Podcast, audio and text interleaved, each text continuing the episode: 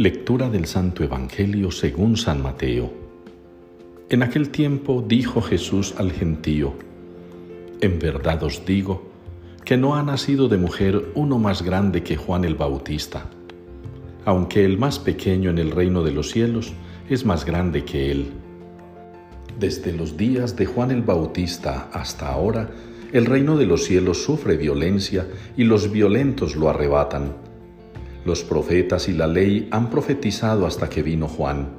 Él es Elías, el que tenía que venir, con tal que queráis admitirlo. El que tenga oídos, que oiga. Palabra del Señor. El Señor es clemente y misericordioso, lento a la cólera y rico en piedad. De esta manera nos unimos en la liturgia de hoy al Salmo 144 el Señor es clemente y misericordioso, lento a la cólera y rico en piedad.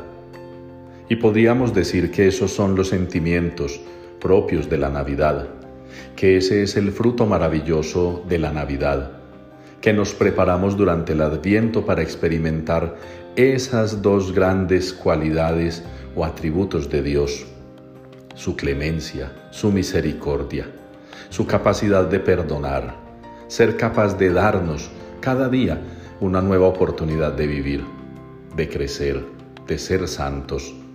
El nacimiento espiritual del Niño Dios que preparamos y celebramos cada 24 de diciembre tiene que significar para nosotros precisamente eso, que se hace realidad en nuestra propia carne la clemencia y la misericordia de Dios.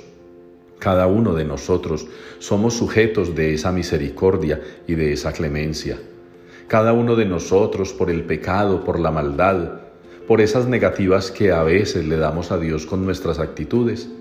Somos necesitados de la clemencia y de la misericordia del Señor.